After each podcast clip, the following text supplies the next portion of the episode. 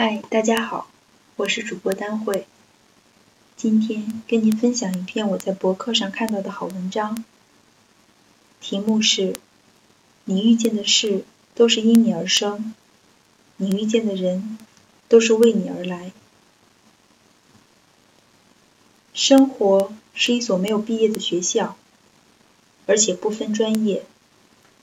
你遇见的事都是因你而生。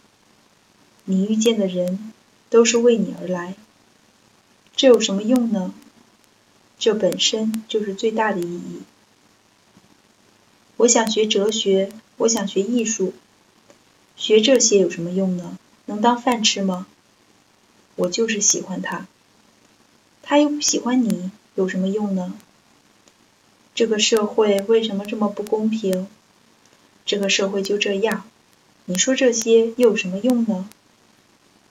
这段话出自之前推荐过的一篇文章。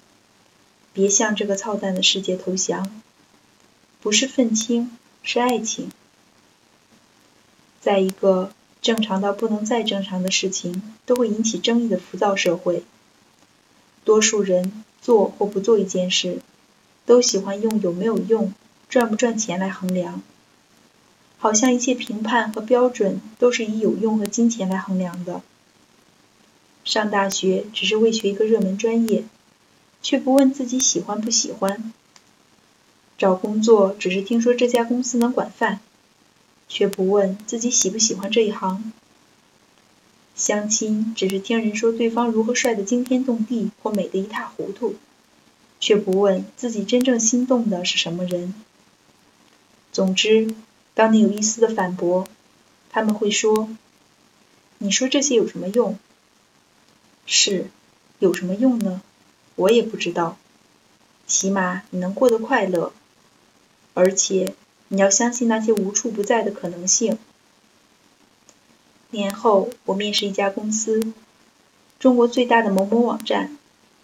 复试和初试之间等了十五天，面试很残酷，最后是总监面，两个要一个。当时总监来时间不长。我俩没吃饭的，从中午十二点聊到一点多。不夸张的说，这是我这几年里面面试发挥最好的一次，几近完美。不管是从岗位上、技术上，还是逻辑上、思路上，真的是聊得情投意合。最后，总监问我有什么问题想要问的，我说，刚已经聊得很细了，专业上的都说过了。我能不能说些自己想说的话？他说可以。从毕业到现在，我一直做的都是自己喜欢的事情。来北京时间不算长，三个小理想实现了。我进到了喜欢的互联网行业，见了老于，博客被新浪推荐。我不知道现在有多少同龄人做着自己喜欢的事情，还会不会去做那些重要但不紧急的事情。即使这些事情看起来没什么用，也不能赚大钱。比如跑步、看课外书、学英语，或是跟父母多打打电话。然后我敏锐地看到总监眼睛亮了一下，真的是亮了。然后轻描淡写的说了句：“我也是年轻时候过来的。”最后面完，总监直接说：“非常欢迎你来公司上班。”这家公司其实很不错，但因为某些原因，清明后我回复说不能去公司上班了。第二天下班，我在外面吃饭时，总监打电话来，我还是希望你再考虑一下公司。我知道公司在某些方面还不太人性化，而且我承诺试用期工资可以再往上调。第二天晚上，我给总监回电话说。其实昨天您争取我去公司上班，我真的挺感动的。我学校一般，工作经验一般，北京这么多牛人，我何德何能让您主动打电话挽留我？总监接过话说：“不是你何德何能，只是你身上有一点特别打动我，就是你对互联网的激情，真的让我想起我年轻的时候。”然后总监又跟我聊了很多，给了很多职业上的建议。最后我才知道，这个总监之前是在上家做副总裁。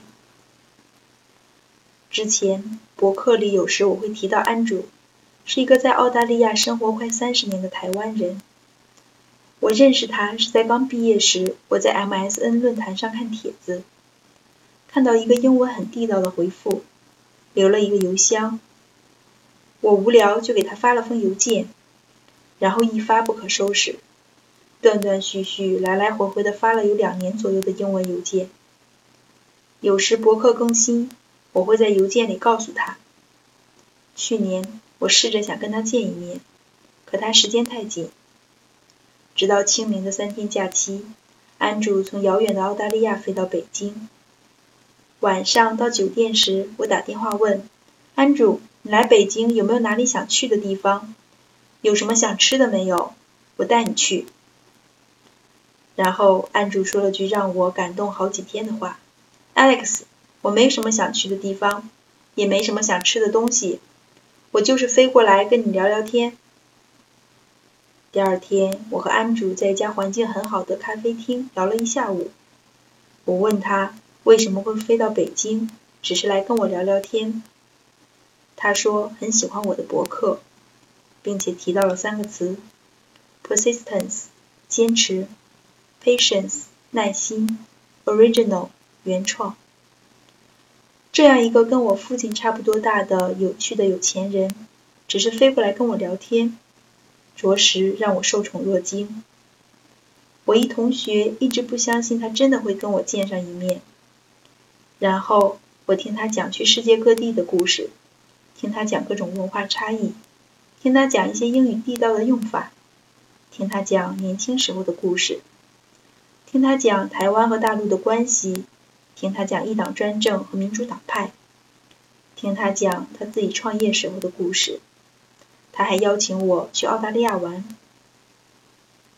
其实我只是做了些自己喜欢的事情：写博客、看英语、看课外书、跑步。当时我也不知道这些东西有什么用，甚至在当同学给我滔滔不绝讲他的创业模式时，我还很二的在看《平凡的世界》。就像当时同学问：“你又不出书，写什么博客？你又不出国，学什么英语？”可就是这些貌似不重要且没用的东西，才拉开了我和别人的差距，支撑我在北京一步步的成长。看课外书，拓宽了我的视野和心胸，让我心静，让我内心强大，淡定地面对一切发生的各种事情。跑步让我很好的锻炼身体，睡眠质量好的不像话。即使我晚上写博客到两点，第二天还能不瞌睡的应对一天的工作。当时我也没想着这些东西能有什么用，只是喜欢而已。可当他……真正带来了这么多有意思和让我成长进步的事情时，我才更加坚定地做这些事情。如果不写博客，我在面试时除了专业上没有跟别人与众不同的地方，也没有那些好公司的 offer。如果我不跑步，我或许现在已经是个大肚腩。如果我不学英语充电，我在北京早都已经混不下去。安住看到我蹩脚的英语，也不会来北京看我。你能想象吗？我身边最看好的一个同学已经毕业五年，早都是拿年薪的人，到现在还在坚持学英语、练钢笔字、写读书笔记。所以，真的要相信那些无处不在的可能性，尤其是在一个邪门的社会，每个人都有可能变成传奇。就像乔布斯零五年在斯坦福大学那个经典的演讲里提到的一样，要不是退了学，我绝不会碰巧选了这门书法课，个人电脑也可能不会有现在这些漂亮的版式了。当然，我在大学里不可能从这一点上看到它与将来的关系。十年之后再回头看，两者之间的关系就非常非常清楚了。你们同样不可能从现在这个点上看到将来，只有回头看时，才会发现它们之间的关系。